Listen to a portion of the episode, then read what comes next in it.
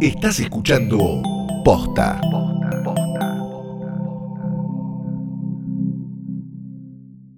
Todas las grabaciones del mundo empiezan con alguien que dice, ¿estás grabando? Hola Nacho, vamos a hacer lo posible.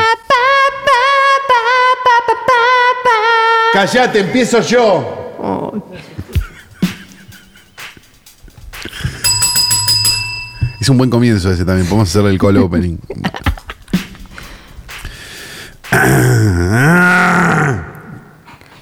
Ahí está.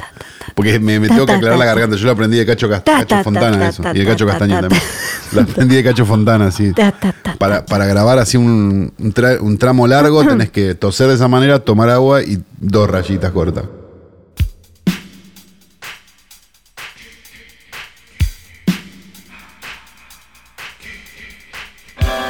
Eh, ahí está. Bien. Espera, espera, de vuelta. Ahí está, mucho mejor. No sé por qué tiene sabor a pescado mi juguito. Porque el matcha ese es medio. Es medio de pescado, tiene- ¿no? de- para mí Sí. tiene sardina en algún lado. Porque es rico. Posta. es pero, rico. pero después llega un momento en el que digo, ¿cómo es? Pero si vos compras el polvo de matcha en, un, en uno bueno, en, Sí. no sé, en uno que venda mierdas de esas, Sí. eh, Cuesta sale- 800 pesos. Está bien, pero te, dura un año, porque no- debe ser una cucharadita mínima. Te queda como el de Starbucks. No, o el de Starbucks tiene agregados, ¿no? Creo que tiene azúcar. Me tiene parece todo. que sí. Yo Como el compro Nesquik y el cacao. el, el que viene en saquitos eh, cuando, cuando voy a Estados Unidos. Ay, ay. A mí me gusta más el polvo. en general. y sí. Por la napia, ¿no? Ya el, re- el resto me aburre. Estoy grande. Bueno, ¿estamos? Buenos días, buenas tardes, buenas noches o cuando hayan decidido darle play a esto que no es una cosa más que un nuevo episodio del mejor, más grande y único, porque si usted busca la verdad no va a encontrar nada mejor ni nada parecido, podcast.posta.com.net de cine. Hoy tras noche, mi nombre es Max Berliner. Y yo soy Fiorella Sargenti. Me acabo de golpear con el micrófono, pero fue despacito, por eso no lo escucharon. Qué suerte. Yo fui un actor, autor y director de Sí. cine y teatro de origen polaco. ¿eh? También conocido como el, el viejito que siempre tenía 100 años, pero en realidad no tenía 100 años, ¿no? También conocido como el hombre cuyo único talento fue llegar a viejo, porque la verdad que como actor, mamita querida, Pero era simpático. fracasé Sí, hasta en llegar a los 100, porque llegué a los 99. ¿no? eso era raro. Sobre todo porque fracasado. promocionaba. Max Berliner, fracasado. Porque promocionaba.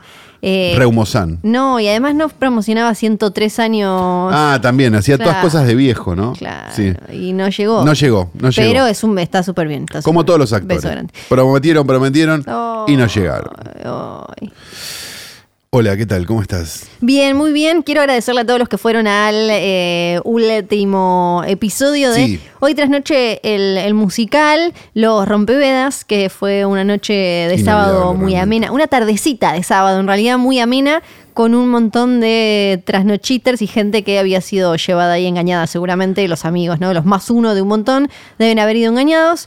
Eh, nos, nos divertimos, nos sacamos fotos, nos sacamos una selfie que tenemos que, eh, que, que que mostrar publicar, todavía, pero que nadie, publicar. nadie me la mandó a mí. Yo no, No. sé si salí mal o qué, pero a mí nadie me ha mandado la selfie. Es muy increíble. Y para todos los que piden por eh, Hoy tras Noche el Musical volumen 3, Sí. bueno, estén atentos. Estén atentos, Estén a- atentos. en cualquier momento Sí. puede llegar a haber alguna novedad. Atento el interior. Claro. Si tenés este, un, un emprendimiento en el interior y querés llevarnos a, a animar la fiesta del cordero criollo o, o la fiesta Sí. del chorizo con, con cuero, el asado con cuero, Luciano, arroba Luciano Banchero, él se ocupa de todo. Todo, todo, ¿eh? todo, Él nos pide. No todo, pedimos mucho, nos pide el rider, no pedimos muchísimo. Pero pedimos algo. Sí. Tampoco, tampoco es que. Bueno, Agua potable. Ojo, si es la fiesta del ternero en Ayacucho, yo te la hago gratis. y Nico va a operar. Si hay papas fritas, yo, yo no tengo problema. Eh, Y Flor, bueno, qué sé yo, no sé. Te tiramos algo, un pan. Listo. Un pan. Ahí estamos. Pero Flor, hablando de ella, Sí. justamente no ha traído esta escritorio al pedo, porque mal. sobre él descansa lo que queda del cuerpo muerto de Daniel Tiner. Junto a él, o junto a eso, Sí. está este, la- el retrato con, los retratos con y sin perspectiva de género de la Claro. querida Rita Hayworth. Tenemos nuestro logo guardado de tras noches, se le ha roto el vidrio, pero el amor sigue intacto. Y tenemos la foto de un hombre nacido en Fort Collins, Colorado, en junio de 1924. A ver si adivinás. ¿eh? ¿Vivo? No, no, no, no, Oh. ya no. Y muerto en Lawrence, Kansas, Estados Unidos, de un cáncer de páncreas en 1996, Mm. Páncreas. llamado Herc Harvey. ¿Qué hizo este señor para estar acá? Herb Harvey es una de las carreras más extrañas que uno haya visto jamás. Mirá que nos- hay, hubo carreras extrañas en el portal de trato. No, pero esta es especialmente extraña porque era alguien que estaba absolutamente lleno de talento Sí. y tiene 50 créditos de director a su nombre en IMDB. Se calcula que es prácticamente el doble o el triple lo que el tipo hizo. Y un solo largometraje. O sea, de una obra fílmica de 50, 100, una sola es un largometraje y ese único largometraje que dirigió fue una obra maestra. Y los otros que eran todos cortitos. Los otros eran todos cortos de eh, educativos. Ah, Se dedicó durante muchísimo tiempo a trabajar para estas empresas, viste que había por montones en Estados Unidos en aquella época, que vendían cortos educativos o documentales o ese tipo de cosas a- que se vendían en escuelas o se alquilaban. O, digo, no sé, acá en, en Argentina existía San Pablo, que era una, que era una empresa que creo que todavía está, este, que te alquilaba películas en Super 8 y en 16 educativas, en este caso cristianas, San Pablo, ¿no? Este, fue donde, donde, donde Fabio Manes consiguió toda la, todo el metraje de La Noche del Aborto. Fue, fue y alquiló todos los documentales en 16 Sí. que hubiera eh, antiabortistas Sí. y los pasó todos juntos. Claro. Bueno, sobre ese mismo concepto, este, mm, Harvey filmaba películas educativas de, de todo tipo este, y color. Bien, laburo estable. El tema es que en 1962 a Harvey se le ocurrió una idea. Vio una escalinata, Sí. dijo, esto a mí me llama la atención. ta, ta, ta, ta, ta, ta, ta".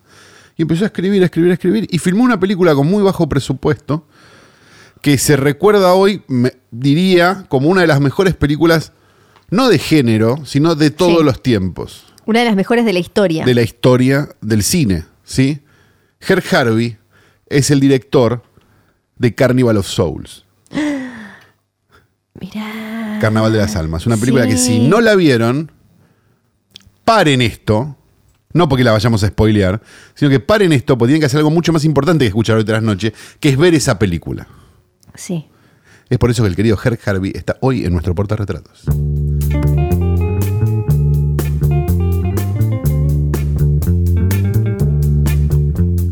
Pero no solo de aterradoras películas de terror filmadas por directores que tienen una sola película, vive hoy tras noche.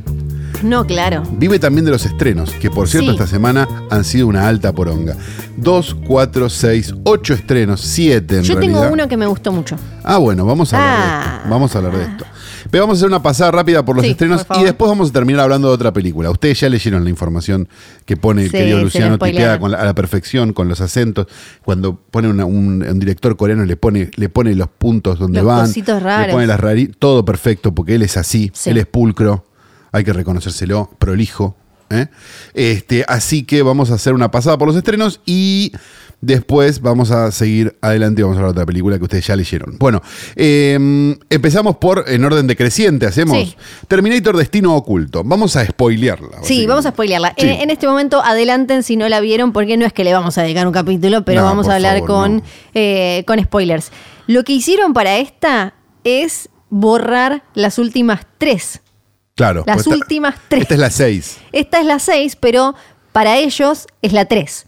O sea, ellos agarraron 1, 2 y le pegaron esta. Se olvidan de la 3, la del Terminator. Yo también me que la es querría Mina. olvidar, ¿eh? Sí, que en esa, Edward Furlong, eh, hubo siete John Connors en la historia de Terminator. En esa eh, iba a volver Edward Furlong porque le daba la edad. Pero estaba repaqueado, no podía más. Estaba claro, estaba sin dientes. Lo claro. loco es que el otro chabón, el que hizo de John Connor, que no se parecía en nada, creo No, que era o algo así. Sí. Eh, después él quedó todo, todo paqueado, incluso desapareció en un momento, hace unos años desapareció, no sabían dónde estaba. No es que los medios no sabían, su familia no sabía dónde estaba, y después reapareció. Nos olvidamos de esa, nos olvidamos de la de Christian Bale, que nos dio ese audio tan lindo de él puteando a quién era, uno de las luces. Sí, eh, valió la pena porque era un peliculón, la verdad. Sí, Sí. te estabas re preocupando, Cristian. Que, eh, bueno, ah, ¿sabes qué? Obviamente, ¿qué dijo un actor como Christian Bale, un intenso que flashea método y todo eso? Me lo. Él dijo que él sospecha, porque la pasó re mal con McGee, el director. Lo prendería a fuego y se lo apagaría a sillazos a Cristian Bale. Dijo, dijo Christian Bale que él, él, él no quería hacer esta película, Ay, pobre. pero que la hizo Devolvé la guita si para no la probarse hacer. a sí mismo que no tenía que hacerla. es un genio. No es un genio. Que devuelva la guita. A ver, todos los que están los que están más. yo este es el, este Sí. es el único, lo único con lo que está obsesionado Paulo Vilouta y este podcast es que devuelvan la guita. El punto es el siguiente. Sí. Para mí, o sea, todo aquel que reniega de su pasado tiene que devolver la guita. Se- sería, sería un poco sensato. Molly Ringwald, devolvé la Sí. guita. ¿Te parece que cosificaba? Eh, Devolvé la guita. No, Molly. pero ella no dijo, ella no condenó. Que devuelva la guita. Ella dijo como hoy se ven distinto, hoy, ten- hoy serían distintas las historias. Sí, claro. Que no es lo mismo. Christian Bale dijo como... Devolvé la guita, Molly Sí, Ringwald. que- no, Molly no, Molly Vivís de no. eso, Molly Ringwald. Molly dale, no, mami. Molly no. Firmás, firmás autógrafo en convenciones. Y le decís a la gente cuando viene con una foto del Club de los Cinco, te le decís, no, che, qué barbaridad. No, esta foto no se homologa con A los centenias tiempo decimos que el Club de los Cinco es Breakfast Club, ¿no? Es, Sí, bueno. Bueno, no importa. El punto es el siguiente. Para, el pu- después también hay- te tenés que olvidar de la otra que salió en 2000, ¿qué fue? 2016, 2015. Esa no la vi ya. eh, Génesis, en la que eh, directamente John Connor era cha- un chabón enorme, eh, Emilia Clark, eh, la Calici era Sarah Connor, eh, Schwarzenegger era eh, Terminator, pero que era el padrastro, era como un padre adoptivo de Sarah. Una, una verga atómica era esa. Supuestamente iba a ser el comienzo de una trilogía. mm, eh, sale mal y, y no es comienzo de una trilogía. Para esta, que se la dieron a Tim, Tim Miller, Miller. el director de Deadpool, Buf. Tiene también esta otro Qué detalle. credenciales, ¿eh? Sí, eh, tiene otro detalle que es que no solo vuelve eh, Linda Hamilton para hacer de Sarah Connor, una Sarah Connor obvio ya entrada en años, sino que también vuelve Schwarzenegger, que eso no es sorpresa a nadie porque él volvió en cualquiera, volvió en todas, no tenía ningún problema, pero vuelve James Cameron, porque James Cameron, él eh, supuestamente inventó Terminator una cuando estaba promocionando Piranha 2, que es su primera película como director, y eh, tuvo un sueño en el que había como un esqueleto metálico que lo salía a matar. Después le dijo el chabón este, que no me acuerdo el nombre, el que escribió eh, un capítulo de The Outer Limits y de... ¿Cómo se llamaba la serie esa? Sí, era así, ¿no? ¿Quién?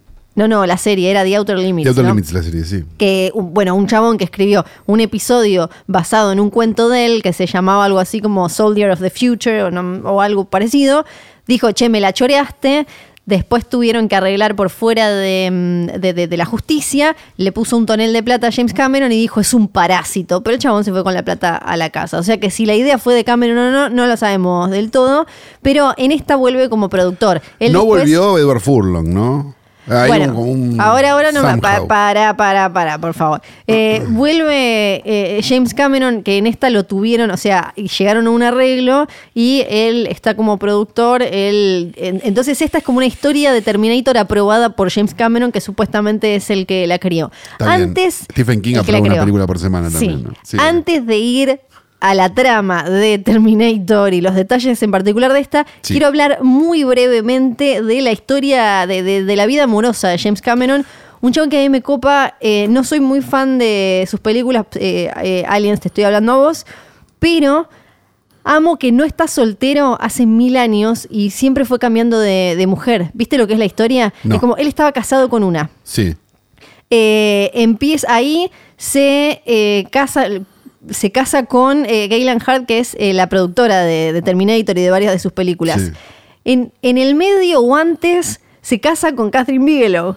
Sí. Después la deja por Linda Hamilton y a Linda Hamilton la deja por la que hace de la nieta de la viejita en Titanic.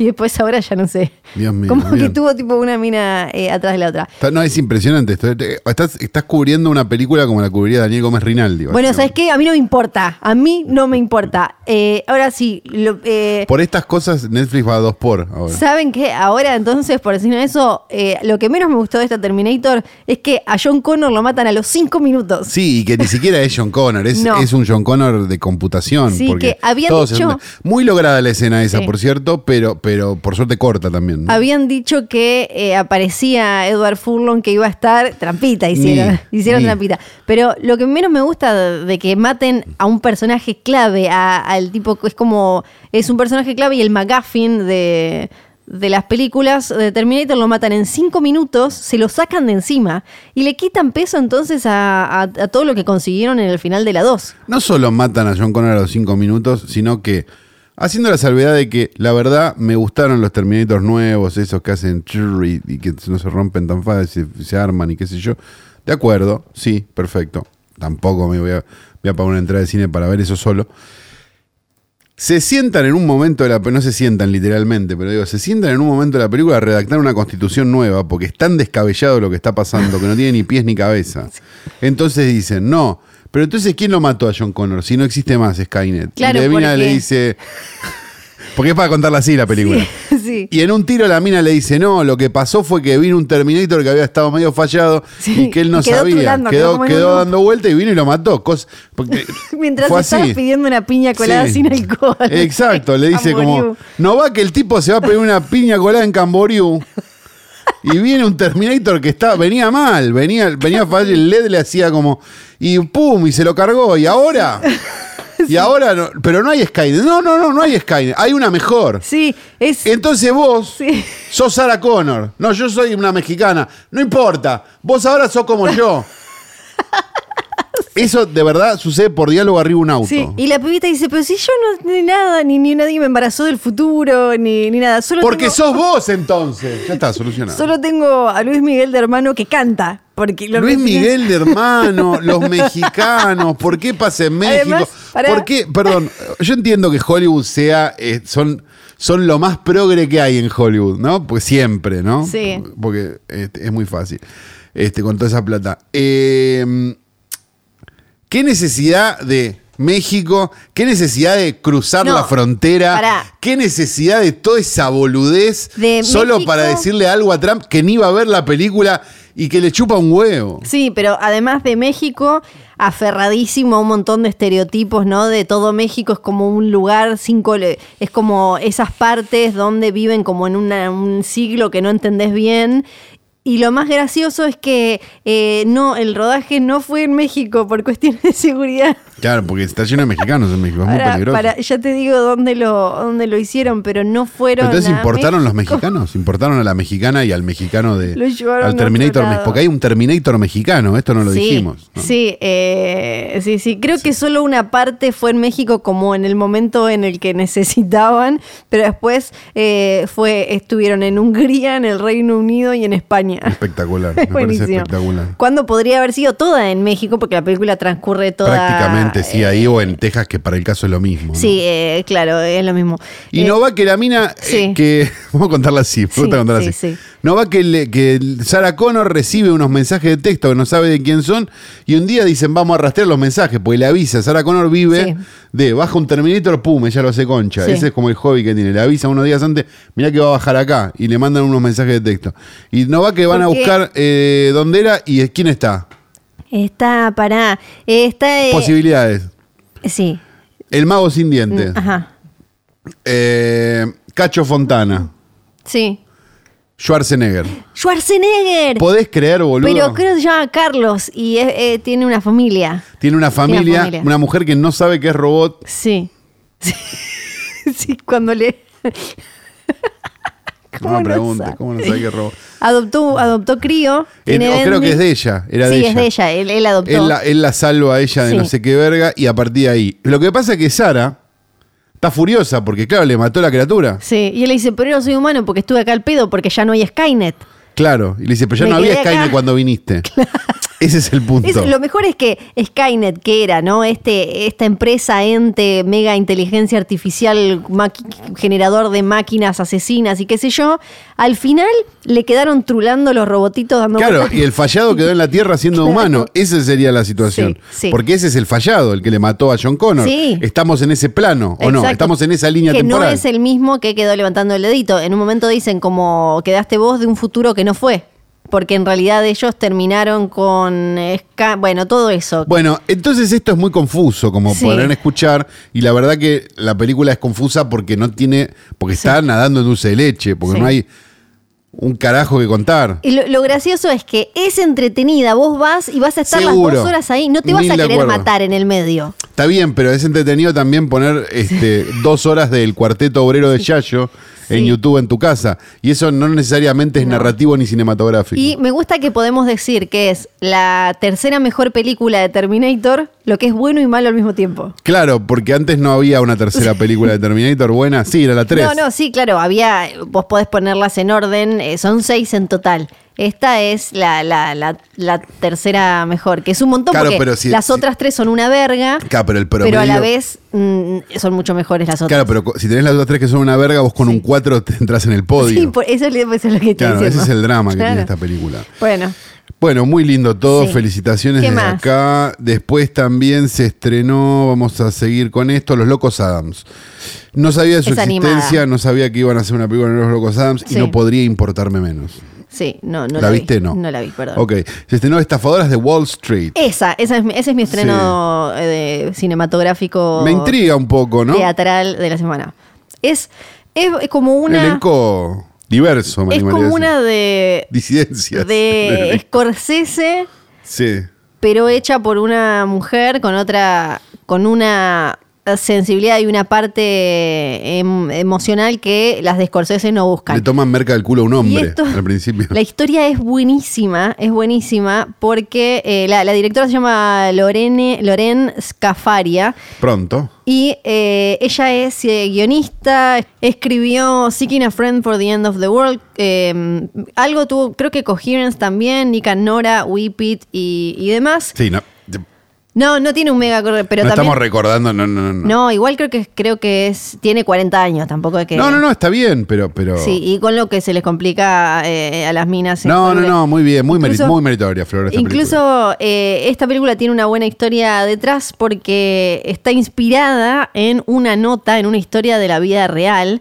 Después de, de la crisis financiera y económica de 2008, que en Estados Unidos dejó culo al norte a Sí. una gran parte del país, eh, unas strippers, como ya el laburo había bajado un montón, Por eso la castraron a Cardi B. Yo decía, ¿dónde Sí. entra Cardi B en esto? Sí, Claro. sí, eh, que igual tiene un papel re chiquito, parece Ah, me pobre Cardi B. chiquito. Eh, eh, se dan cuenta que sus, sus clientes en general eran estos garcas que trabajaban en Wall Street. Que Ahí se quedan sin guita ellas también, Claro, por, por entonces- carácter transitivo. Sí, pero también como, che, estos tipos hicieron todo esto y ninguno va preso. No, Ah, viven cagando gente. Entonces hay como una cosa medio Robin Hood, porque lo que ellas empiezan a hacer es, los ponen en pedo y después les dan como una droguita, los, los duermen, les sacan la tarjeta y viste que en Estados Unidos además es como re fácil usar la tarjeta Sí, de le otro. usa la tarjeta de cualquiera. Y le sacan Y como tienen unos nombres más raros algunos que yo podría decir soy Fiorella Sargenti, no hay sí, problema. total. Y entonces van y les, eh, les destrozan la tarjeta de crédito, le sacan guita y cuando los chabones se despiertan no entienden bien qué pasó, pero les da tanta vergüenza que no van a hacer la denuncia de decir unas strippers me ¿Le meten burundanga? Le meten burundanga. Claro. Hacen lo que hacen los tipos a las La minas, famosa pero- burundanga. Sí, entonces, bueno, en la vida, eh, es un caso de la vida real, está inspirado igual, está cambiado. Eh, Jennifer López hace un poco de la, de la líder, de que está súper bien, incluso viene con run run de nominación al Oscar. No, no es la protagonista, así que sería actriz secundaria. Vamos poniendo un freno. No, desde pero está ahora, ¿no? súper bien, ¿eh? Vamos poniendo el de, el de mano No, despacito. Está súper bien, está súper bien. Y mm, la película, bueno, eh, Escafaria escribe el guion y se lo tratan de dar a Scorsese. Y me hundo profundo. Perdón, lo, lo vengo escuchando y no puedo. Eh, le- se la ofrecen a Scorsese porque se la querían dar a alguien que supiera hacer una película. Porque como es medio unos buenos muchachos, pero. Porque en el tanga, problema de la película de mafiosos es que la mayoría de los boludos que dirigen videoclips creen que pueden. Eh, exacto. Y el resultado de eso es la carrera de Max G. Tal cual. No. Pero esta necesitaba un algo más. Me pone contenta que se lo hayan dado a ella, que es la que escribió el guion, porque.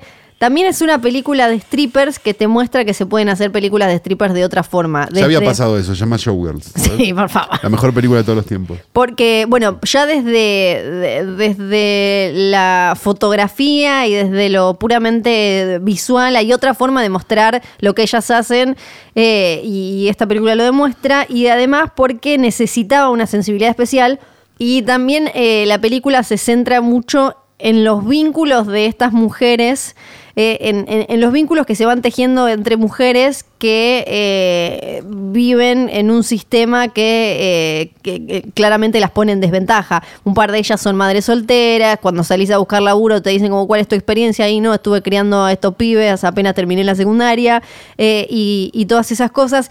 También está muy bien manejado como por un lado, cómo te enloquece el poder que te da la guita y cómo el personaje de Jennifer López empieza medio como a, a querer cada vez más. Y bueno, ni hablar de esto de, de- toda la burbuja financiera y cómo hay un montón de tipos de traje que dejan en la calle a gente y nunca pasa nada porque el sistema deja que, y a- ellos lo mencionan en un momento como, estos tipos no solo hacen lo que quieren ahí, sino que después van a cualquier lado y todo se les perdona más, que sean maleducados, que sean violentos, que sean eh, lo, lo que sean. Y esta cosa de invertir eh, en, una, eh, en una sociedad capitalista, patriarcal, como ellas terminan usando esa desventaja como un arma para, para poder salir. No, no es que la justifica la película, pero sí te, te, te muestra otra mirada. Así que a mí me gustó. Me dieron ganas de verla, que quizás Hustlers. si llego a verla hoy, la veo hoy mismo. Este, me pareció muy buena, no estoy siendo irónico con esto, estoy diciéndolo seriamente. Eh, ¿Qué más tenemos por aquí? A ver, Yo ya no vi nada más. Bueno, y la, de- la de Fedeval que todavía no vimos. Terminator, Estafadoras de Wall Street, tenemos Amanda, ¿eh? luego del brutal asesinato de su hermana, David se encuentra a sí mismo cuidando de su sobrina de 7 años, Amanda, es francesa. Eh, tenemos Crímenes Imposibles, ¿eh? Que es- no sé si sabemos si es una si ya es una crítica adelantada de la película o si es la- el título de la película que tiene a Federico Val y Carla Quevedo como protagonistas, ¿no? Sí, Sí. Uno Sí. de los dos hizo una serie con Mark Ruffalo en HBO. es verdad. El otro es Fedeval. No, bueno, Mark Ruffalo no era Jason Isaacs. bueno, me cago en la diferencia, no estaba tan mal. Uno es Hulk y el otro está en Star Wars. Estaba casi, casi. Ay, te pido disculpas. Bueno, eh, la verdad tenemos ganas de verla. Sí. Porque tiene un montón de laureles arriba, el afiche. Sí, ¿Viste? tiene un montón de laureles. Tiene un montón de ¿Pero laureles, o sea que debe ser, debe ser festivalera. Después también se estrenó Desertor. Ah, no, Desertor. Pensé Ah. que era una película como de. como, como Thor, ¿viste? Sí, como ah, una película no así. la tengo. Y no, de, como Conan, ¿no? Sí. Sigue al cabo Rafael Márquez, quien toda su vida sufrió el estigma de su padre, que fue declarado desertor del ejército tras desaparecer sin dejar rastro. Años después, Rafael se encuentra con la mochila que pertenecía a su padre. Mm, Otra vez, otra vez. De nuevo. desatando así el comienzo de una peligrosa búsqueda que lo llevará a conocer a un curioso personaje, guardián del mítico Camino del Inca. Qué ganas de ver esta película que tengo, por favor. Con Daniel Fanego y bla. Eh, Desertor. Desertor. Yo lo voy a decir así, ¿viste? Lo, que acentúan como los. ¿Viste lo que dicen? Funcional. Hay gente que dice, ah, que van a Voy funcionar. a funcional. No, Ah, es funcional. bueno, ¿por qué funcional no, no? en español se escribe así. Sí. En todo caso sería funcional si fueras a una cosa en inglés. Bueno, podemos ir a la película de la No, que pará, que quedan estrenos. Ay, no, pero, pero, pero, también pero- Candy Bar, ¿eh? un documental venezolano-argentino. Adivina Sí. quién puso la plata. Documental que sigue las industrias alimenticias han cambiado la manera. Ah, es un documental como los Yankees, pero lo hicieron acá. Buenísimo. Ah, Se puede ver una con subtítulos y listo. Eh, y se estrenó también Slayer de Repentless Trilogy, ¿eh? Sí. que es una película de Slayer Sí, que iremos a ver porque nos gusta mucho claro, Slayer. sí. Y la dan en una función o dos, así que hay que, averiguar bien dónde mierda la dan. Pero en realidad Al fin. vamos a hablar de una película que estrenó Netflix porque es de ellos mismos, si no me equivoco. ¿Está bancada por ellos mismos? Sí, creería que sí. Eh, me parece que Me sí. parece que sí. Que a mí por lo menos me pareció hermosa y me pareció una de las mejores películas del año. Sí, yo venía leyendo cosas muy buenas de la película y me daba medio miedito, pero apareció y me gustó y me parece que ahora también se puede, se puede analizar a quiénes le aparece más la película en su plataforma en Netflix. Estamos hablando de Dolomite is my name o Dolemite es mi nombre. Se escribe O Dolemite. Mi nombre es Dolemite. Eh, exacto. La película nueva de Craig Brewer, un director que tampoco es que tiene mucha cosa a favor, ¿no? Sí, una cortita. Black Snake Mountain, que qué sé yo. no sé qué es. La que la tiene la Cristina Ricci atada a una. Ah, a no una- la vi. eh, No veo eh, películas eh, con Cristina Ricci hace 15 años, me parece. Es raro. Este, y Hustle and Flow, que no era tampoco ninguna maravilla, que de las que yo me acuerdo haber visto. Un director blanco que filma películas de negros. Ah, ahí va. Porque el productor y protagonista es Eddie Murphy. Exacto. Y eh, los guionistas, me parece que acá sí es importante, son Scott Alexander Sí. y Larry Kazarievsky, que son los guionistas de básicamente cualquier biografía que te haya gustado mucho. Salvo Big Eyes, ¿no? Que no le gustó a nadie, me parece. Bueno, digáis no, pero, pero, pero no, pero digo, sinceramente, Ed Wood, la película de Larry Flint, Man on Ameri- the Moon. Man on the Moon, este, la de. ¿Cómo se llama? Agente Cody Banks, no, mentira. No, bueno, está- que, comer. Este, no, la, la- digamos, la, la serie de O.J. Simpson, la serie de Sí. Versace. Es verdad, American Crime Story, es verdad. Digo, para este, para el rubro, biografía Sí. de personaje marginal Sí. son los mejores. Sí, también son eh, los mejores haciendo Este chico es un demonio, ¿no? ¿Cómo era mi pequeño diablillo? ¿Cómo se llama? No, acá? este, adorable criatura. Sí, adorable criatura. Bueno, no me salía. sí. Bueno, son ellos que eh, tampoco son negros, pero hacen un buen trabajo acá, ¿no?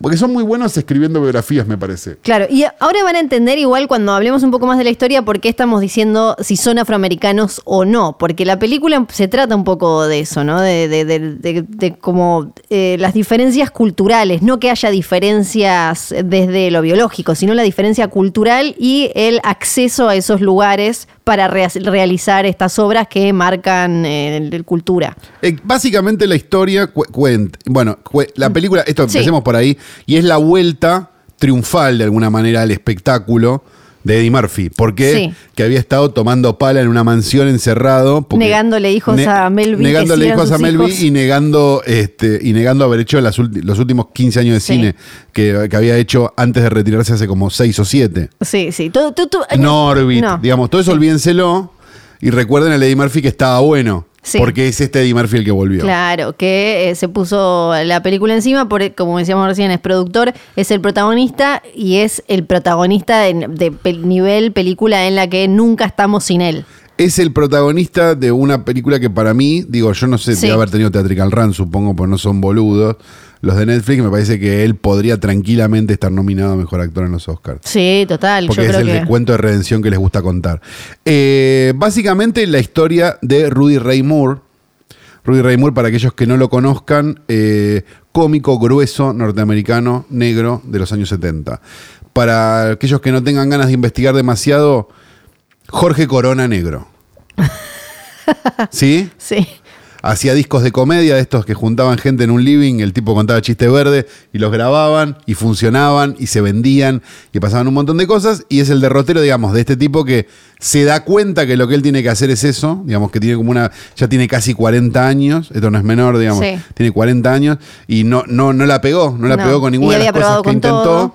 Y de repente se da cuenta que, que capaz esto funciona, pero como un negocio, ni siquiera como su pasión, ni siquiera como nada, como, che, esto capaz que es un buen negocio.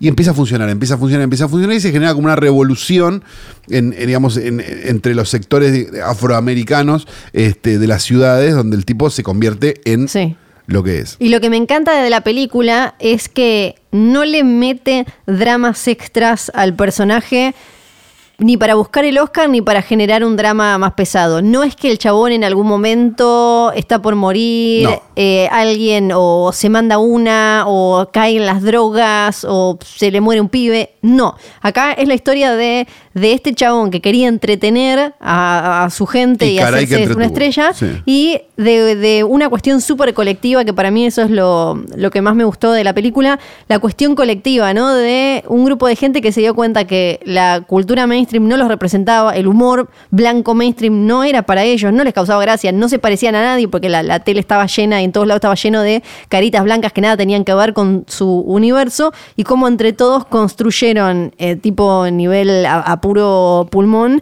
eh, un mini imperio de, de eso.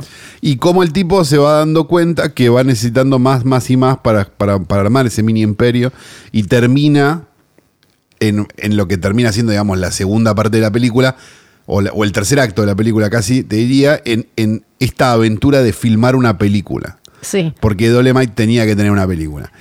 El Y- momento, perdón, no, sí, dale, dale, se terminé, te digo. película que quedó en la historia, digamos, de, del Black Exploitation y del cine B o bi- no B, bizarro, digamos, que, eh, digamos cualquiera que, que haya investigado un poco las vio las películas de Rudy Ray Moore y son espectacularmente hermosas. Me parece que lo lindo que tiene la película, que cuando se convierte en la película del tipo que está haciendo esta película pésima, la estructura muy parecida a Ed Wood, en el sentido de, viste, que termina en el momento de gloria, la película. En Ed Wood era falso, digamos, y en Ed Wood tenía como una patina, digamos, de, de tristeza muy grande. En el caso de, de esta, no, porque de verdad la película funcionó y de verdad Rudy Ray Moore se convirtió en, en, en un ídolo, digamos, de, de los negros y después de todo el mundo, porque era un Sí, personaje sí, sí. hermoso. Este. Y es muy positiva. Y me parece que, que está escrita y está hecha la película con- como con un amor. Sí, total. Con, to- digamos, con todo ese amor que de Disaster Artist no tiene. Sí. Sí. ¿Sí? Dejando de lado, digamos, que bueno, The Room no le funcionó y después le funcionó, no sé qué. Pero digo, viste que habíamos hablado cuando fue de Disaster Artist que mira que parecía Ed Wood y mira con qué poco amor está hecha esta película versus Ed Wood que sí, porque eran prácticamente gemelas, digamos, en su, en su forma, Sí. digamos, la, la idea esta de, de, mira, esto es lo, por lo que me van a recordar de Wood, que es como probablemente una de las Sí. escenas más tristes de, de historia del cine a este ¿cómo se llama? No me sabe el nombre, pero el que el este eh, Jane Franco, Jane Franco. este imitando caricaturescamente a un tipo que, que- que hizo más por, por el cine que él. Sí. Este Hay como una ternura en esta que aparece y en esta tiene eso Sí. sobre el final cuando vos decís es obvio que se va a llenar el cine, pero viste cuando él hace la última Sí. apuesta y vos decís no sé qué, y está el tipo sentado ahí, y vos decís, y realmente me encontré en mi casa diciendo, ay, que se le llene el cine. sí. Digamos, tiene esa cosa emocionante boba de las películas que a mí me parece fascinante, me, me parece posta este, top 10 del año la Y, película. y funciona muy bien en los momentos de comedia, eh, cre- que creo que de ahí viene eh, toda la charla de Oscar para Eddie Murphy, porque los momentos de comedia funcionan muy bien si los separás y los haces videitos para redes. Sí. Él imitando la comedia de, de este chabón está muy bien. Y los otros momentos que no son de drama profundo, que para mí eso está perfecto, son así de problema de se nos acabó la guita que hacemos, pero sin tener que exagerar ni forzar nada, funcionan súper bien. Recordemos que Eddie Murphy se hace comediante imitando a Rudy Ray Moore y a Richard Pryor. Digamos, no es menor Claro. que el, el- tipo el- haga la película de Dolemite, digamos, porque, porque hay algo donde es su ídolo. Sí. Digamos, y el estilo de comedia de Eddie Murphy cuando hacía stand-up, quizás no, quizás no te pasa un, un batch del test hoy por hoy, sí. pero era muy gracioso. Este, tiene mucho que ver con, con, con Rudy Ray Moore y con Richard Pryor, que los dos tenían, digamos, en su estilo, que eran muy distintos. O sea, Richard Pryor era alguien que, al que podían llegar a ir a ver blancos, digamos, Sí. y, y Rudy Ray Moore era definitivamente gueto, digamos, pero, pero, pero los dos eran como los dos grandes de ese momento, junto con Red Fox y alguno más, digo, pero, pero mayormente. Y se nota mucho, digamos, el amor de, de Murphy hacia el personaje Sí. que está componiendo. Y eh, reafirmando esto de el amor, y es que es una película como con mucho corazón y con mucho eh, espíritu, para mí se acerca a, eh, en ese sentido, a, a John Waters o al, al Tim Burton del principio, ¿no? Como con, por un lado, esa admiración a, a- a el hacer películas de agarrar un tacho y, Sí, claro. y cho- chorear la, la luz de otro lado y qué sé yo.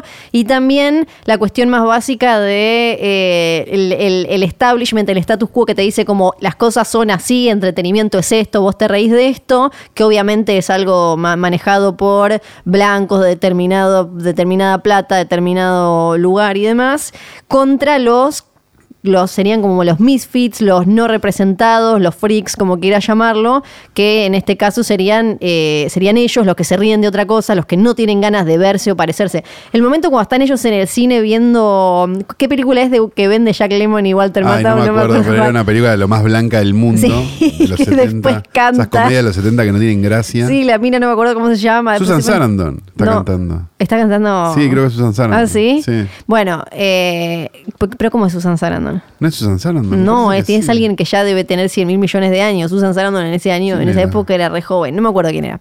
no. Pero es ese momento en el que ellos se miran y dicen como, che, esto por- no es gracioso. Y empiezan a mirar al, al resto del cine y no les causa gracia eso. Me, me pareció eh, que, que también era muy tierno. Es, aparte, me parece una linda película que te puede ayudar a, este, convert- digamos, de alguna manera, a eh, adentrarte un poco en esta cosa medio simpática que termina siendo el Black Exploitation, ¿no? Sí. Me parece que, mm, que Y, tiene y- algo. y creo que aporta a, eh, a toda la charla de quien ve de afuera el Black Exploitation y nunca lo consumió ni nada y dice como, ah, pero esto es re racista y ahí creo que te ayuda a entender qué significa el Black Exploitation para la cultura afroamericana. Exacto, que fue básicamente un movimiento de películas que, bueno, se fue al carajo en un momento, digo, pero que fue muy prestigioso y muy interesante porque se los, justamente los negros se dieron cuenta que no había películas que los representaran y decidieron hacer sus propias películas, dirigidas por ellos mismos, escritas por ellos mismos y sobre sus, sus propias problemáticas. Las películas de Van Peebles, digamos, este, ¿cómo se llama? Sweet Sweet as Bad Song, o el caso de Shaft de, Gordon Parks, son justamente eso, digamos. Son eh, películas que después eh, fueron replicadas en otros momentos. Me, parece que hay como el Exploitation de alguna manera. Bueno, y obviamente, pero vamos, por partes. A principios de los 70, eso derivó obviamente en este. ¿Cómo se llama? En un montón de, de, cosas comerciales con negros que a veces tenían que ver y a veces no tenían absolutamente nada que ver con, con el movimiento, digamos, pero que podían ser entretenidas, digamos. Este, se, habla un poco en Undercover Brother de eso también. Se habla un poco en eh, Black Clansman. En Black Clansman, no sí, sí. Que está el, Son prácticamente la misma película. Que están, está ahí el debate entre ella y, él, el protagonista, que hablan, che, pero a vos qué te parece, porque lo miran como si fuera y hablan de eso. Lo que pasa es que a veces hay, hay, formulaciones icónicas dentro de Black Exploitation que suceden incluso a pesar del director. O sea, la carrera de Pam Grier sí. existe es parte vital de Black Exploitation. Foxy, eh, Foxy Brown y Coffee son dos películas que son vitales dentro de la filmografía y sin embargo son películas de Jack Hill, que es un era un director blanco. O está vivo, no, creo que está vivo Jack Hill todavía. Es un director blanco. Este, entonces hay algo bastante extraño en, esa, en esa situación. A la vez tenés, viste, no sé, o determinadas incorporaciones a la cultura que no hubieran sido posibles si no hubiera existido el Black Exploitation. O sea, que Karim Abdul-Jabbar esté en las películas de, Bruce Lee tiene que ver con que había un movimiento y había un montón de cosas que estaban pasando al mismo tiempo. O sea, hay varias cosas que, suceden en paralelo. Esto pasa en los 70. Obviamente se va todo al carajo porque, porque Blácula, porque Blackenstein, porque ¿no? Este, cosas. Regresa Hermano Chávez de Jamás Fanaca, una película que hemos recomendado mucho, un hombre que mata gente con la pija. Este, Me había olvidado. hay que recordarla siempre.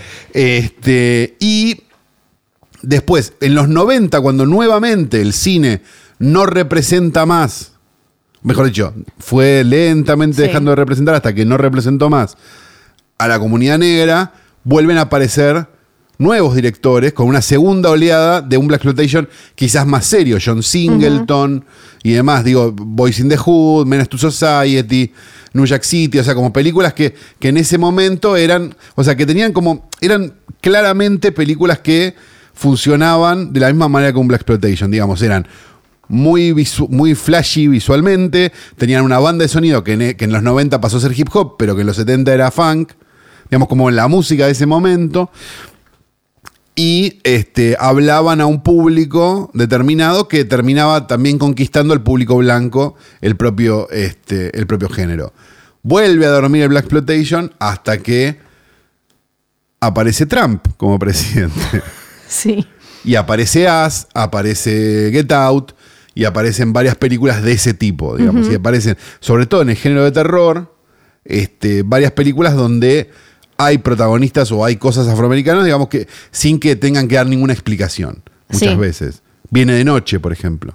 Sí. ¿No? Digo, no hay una explicación de, por, de por qué, ni, ni, es una película dirigida a un público, pero simplemente es así. Entonces, hay como una. Me, da la sensación de que la exploitation o sus iteraciones posteriores lo, lo que hacen es. Este. De alguna manera, aparecer cuando es necesario. Es verdad.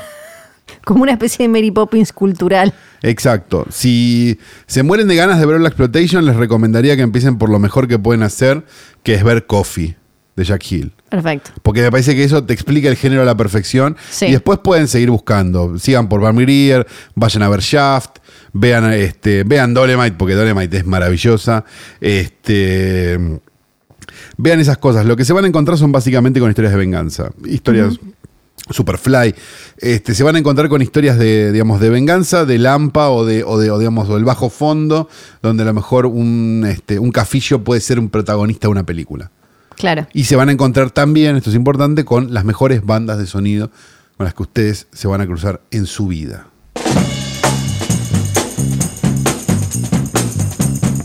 Informa noticiasfueguinas.com. Como consecuencia de la retención de Hacienda por parte de los ganaderos, la carne en el mostrador tendrá un incremento del 18% en los próximos días. La milanesa, por ejemplo, pasará a costar cerca de 350 el kilo. Para el fin de semana se espera un aumento del 18% en la carne vacuna en Tierra del Fuego. Esta noticia es mucho más importante que Fiorella Sargenti. Ay, ay, ay, ay, ay. Aparte eh, bien, porque agredí, agredí lo que más te duele, Sí. tu veganismo. Hoy ni te voy a contestar, ¿sabes? Hoy no voy a tratar de pelearte ni, ni de, de negar todo eso porque, por un lado, me siento un poco culpable. eh, en Caprichos de Flor, hoy vamos a hablar de una persona que puede que de alguna manera hayamos matado. Sí. ¿Cacho Castaña? ¡No! Ah. Robert Evans. Pobre Robert. Porque el otro día Lo les, matamos a Robert les en vivo. contamos. El otro día en eh, el, el musical. Hay una chance de que él haya hecho el último respiro mientras lo nombrábamos. Hay una ¿no? chance. El, el otro día en eh, Los Rompevedas eh, nos preguntaron libros de cine que nos gustaran. Y uno de los mencionados fue The Kid Stays in the Picture de Robert Evans.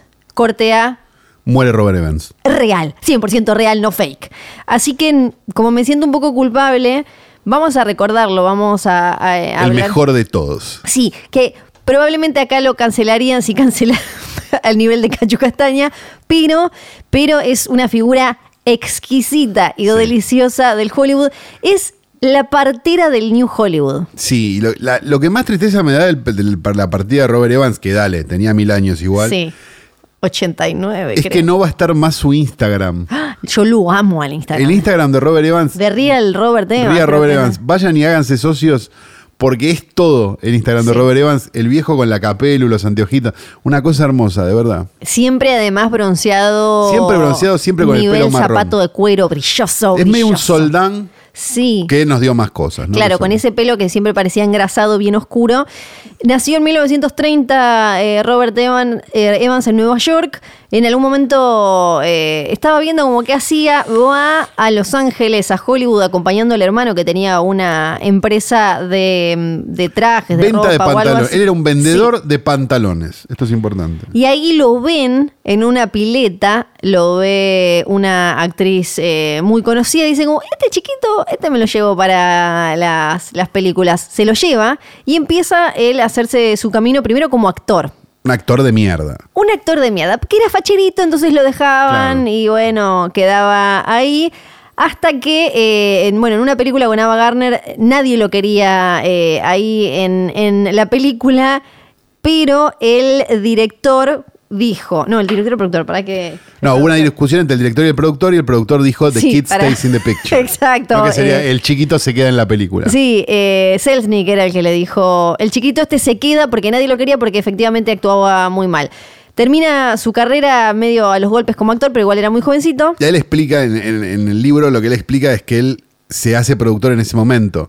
Porque él se da cuenta que él no quería ser el chico, él quería ser el que diga el chico se queda en la película. Sí, él no quería ser al que le decían cómo hacer, él quería decir cómo hacer las cosas. Él también hizo suyo una frase que era algo, es algo como eh, mi misión es hacerme inmortal y después morir. Y lo hizo de Sí. alguna manera. Empieza eh, a, a compra los eh, derechos de un libro, lo termina convirtiendo en una película con, con Frank Sinatra.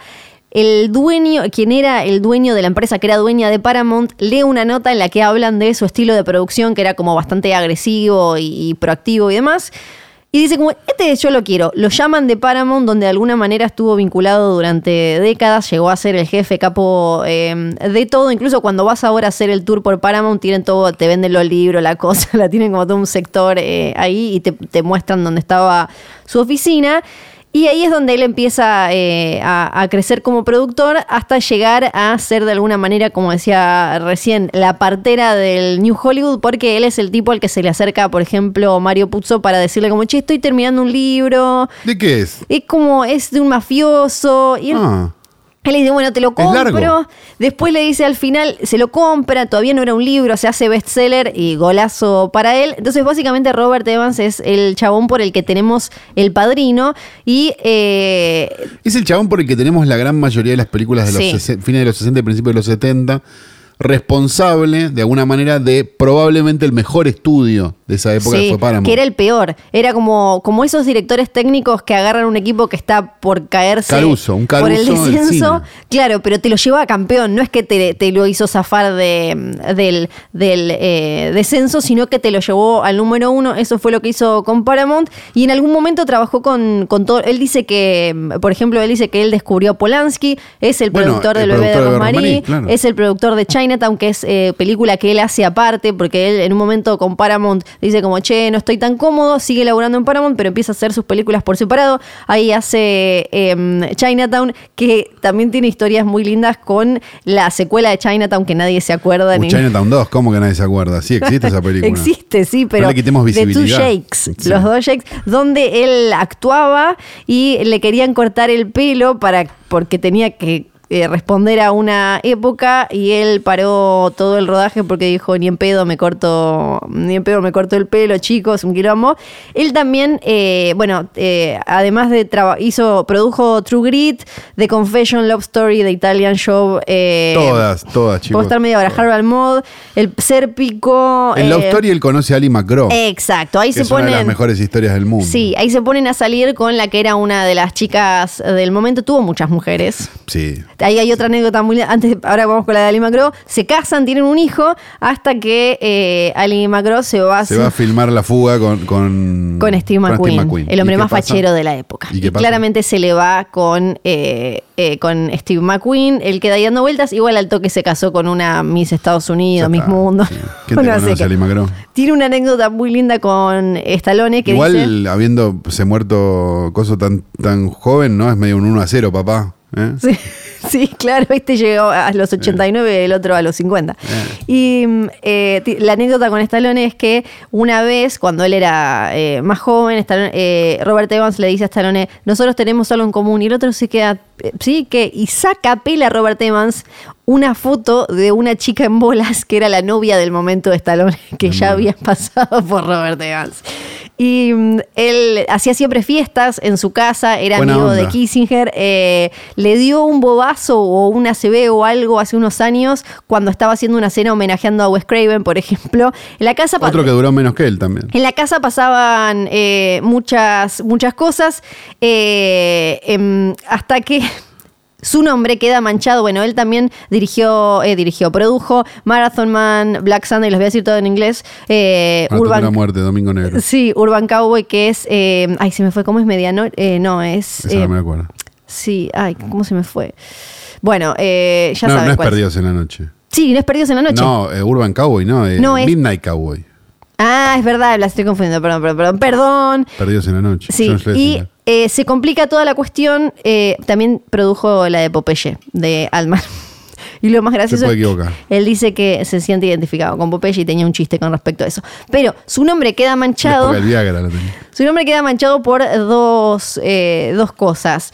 Primero que lo agarran con cocaína, pero no con un toquecito de cocaína. Estaba yendo a comprar él con el hermano que se ve que era como cuando vos arreglas con tus amigos para ir al mercado central. Claro, vamos al mayorista. Sí. Claro. Y tenían un montón de Un cocaína. palet tenían, claro. Sí. Entonces ahí queda muy manchado eh, su nombre. Él dice que después de eso tuvo pesadillas, que eh, su nombre iba a ser para siempre el del cocainómano. Eh, parte de su, su negociación para zafar de ir en cana y eso es que tenía que hacer un, como un especial para la tele antidrogas, donde aparecían un montón de las estrellas que trabajaban o habían trabajado con él. Ahora que te agarren con falopa en, en Hollywood. Yo pensaba de los eso. 70 es como.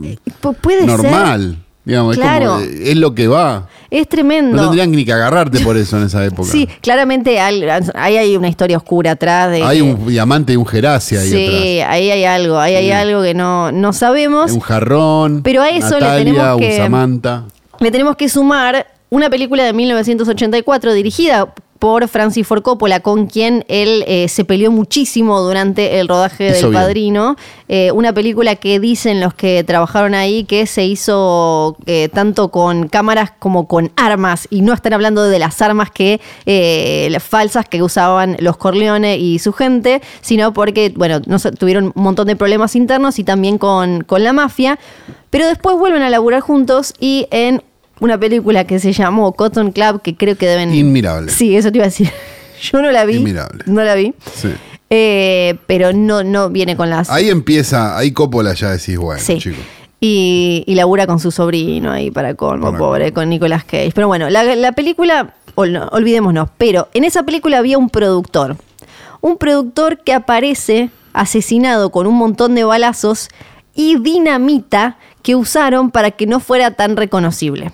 Bien. Y bueno, es una buena forma de no reconocer. Sí, y- Un poco espectacular, ¿no? Y Robert Evans resulta que se había juntado a tomar un café o había o habían salido de su casa. Es como Bolsonaro. Eh, Está exactamente como Bolsonaro. Justo. Justo tenía una relación con las personas que terminaron eh, siendo culpables del asesinato de este productor y también había ahí un tema de drogas y, y demás. A partir de ahí quedó eh, su nombre ya en las páginas negras de Hollywood, aunque él siguió laburando hasta eh, llegó a producir eh, ¿Cómo perder un hombre en 10 días? Con, bien, Kate Hudson y Matthew McConaughey, pero nadie lo va a recordar por eso. Sí lo vamos a eh, recordar por el chabón que se peleaba con Coppola, que le decía que Al Pacino, eh, no me acuerdo, eh, nunca me acuerdo si Al Pacino era el que defendía a Coppola o era el que defendía, creo que Al Pacino Coppola y Robert Evans Marlon Brando, ¿no? Porque eso viene para otros caprichos de Flor. Al Pacino seguro que está defendiendo la guita, no tengo duda.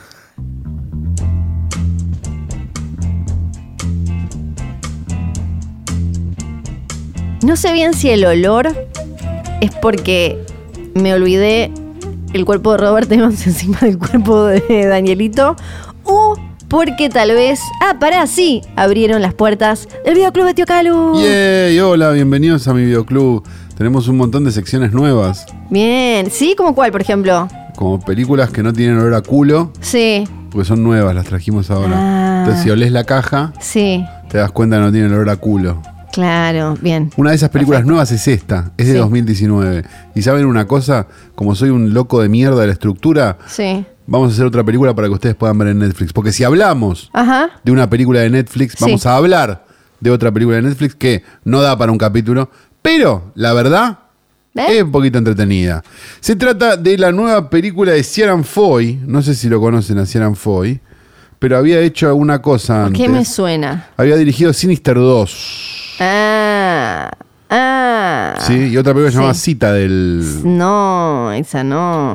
No era buena Cita del... No, la, no me la acuerdo. No, no me ¿La vi? acuerdo. ¿No la vi? No me acuerdo si No la vi. No, ¿Era buena o no? No sé, no importa. El punto es que dirigió una película que se llama Eli, o Eli, ¿no? Que es de 2019. eh, duración 98 minutos. Soy Luis Perotoni de golpe, ¿viste?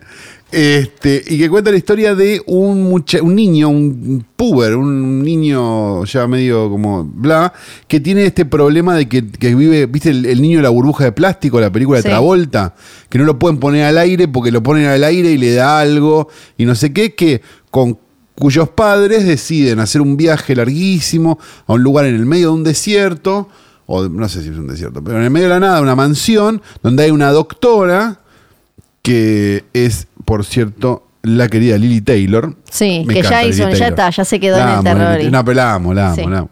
Este, que aparentemente tiene una cura para este problema. Bien. El chico, digamos, le da- es un tratamiento experimental, entonces, Sí. bueno, puede tener algunas cosas que le pasen. Esas cosas que le pasan se asemejan mucho a lo que sería una película de terror y lentamente nos vamos dando cuenta que esto es un poco más complicado.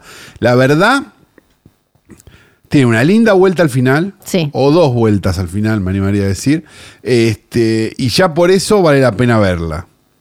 Ahora, tiene algunas cositas como medio. Yo la, la- la vi. Sí.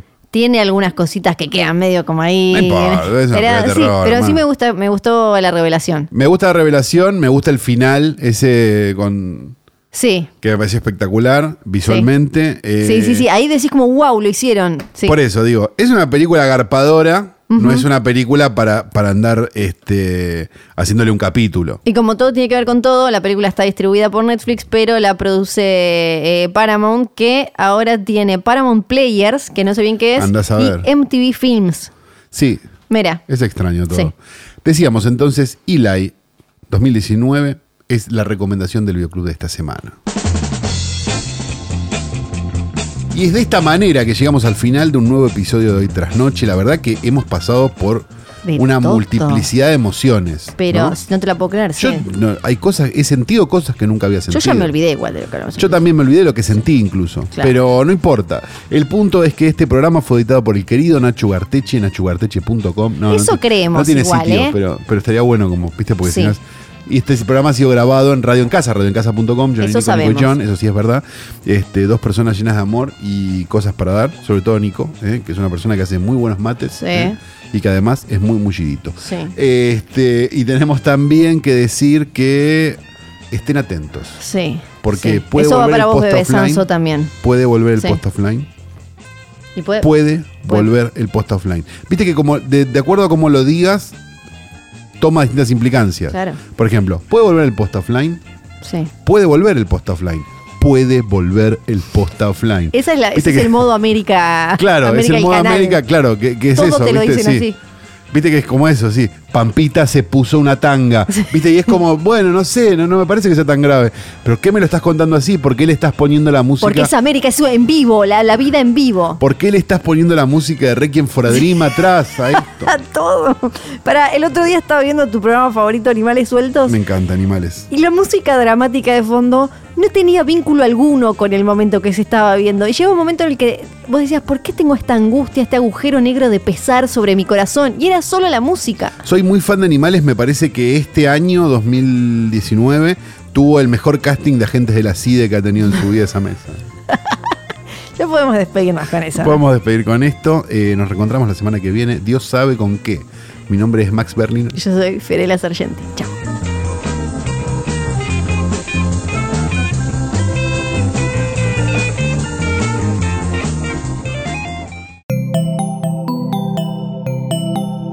Estás escuchando Posta.